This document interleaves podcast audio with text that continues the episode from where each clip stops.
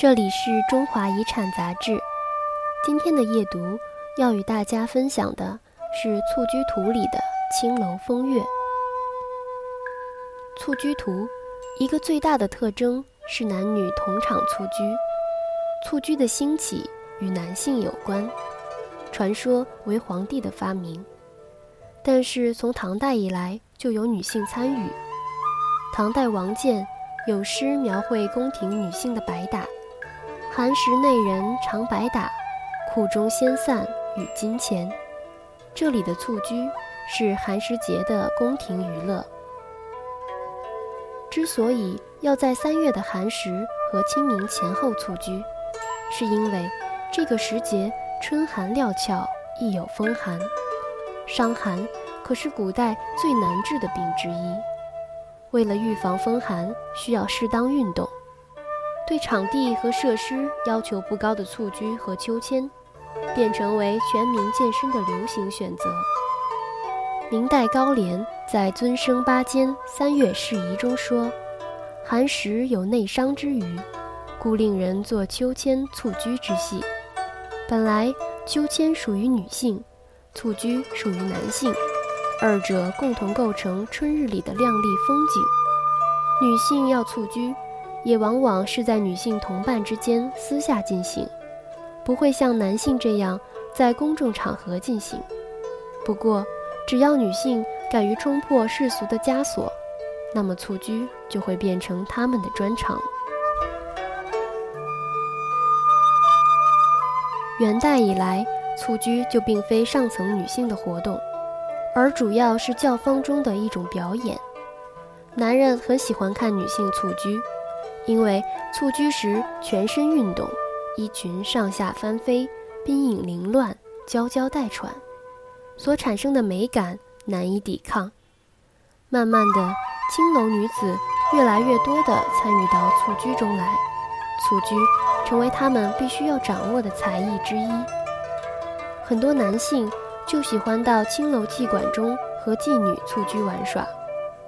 关汉卿写过一篇有关女性蹴鞠的散曲《女校尉》，描写的就是青楼女子蹴鞠时的香艳场景。里面还设置了观者，是一位常上花柳巷的男子。散曲中有一段是借用这位男子的口吻：“得自由莫刚求，茶余饭饱邀故友，谢管秦楼散闷消愁。”唯蹴鞠最风流，酒足饭饱，邀上三五发小，得空来逛青楼，和妓女蹴鞠踢球，最是风流。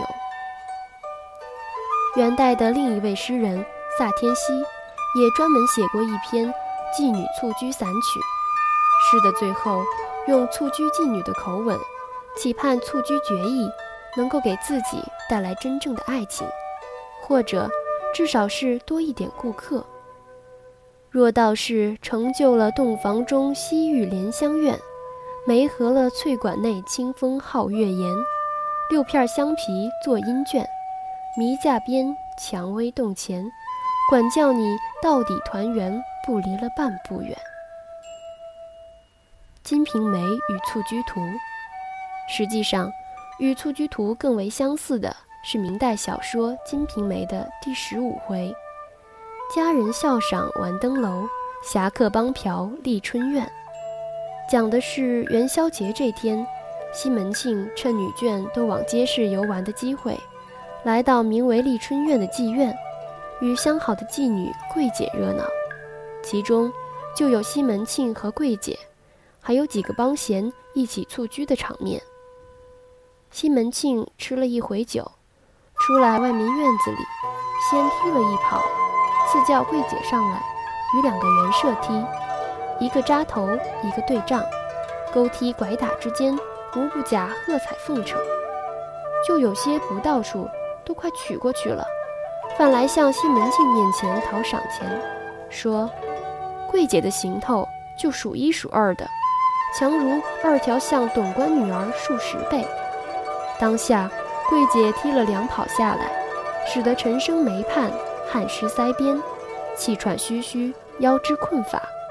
袖中取出春扇摇凉，与西门庆携手看桂清与谢希大、张小娴踢行头。《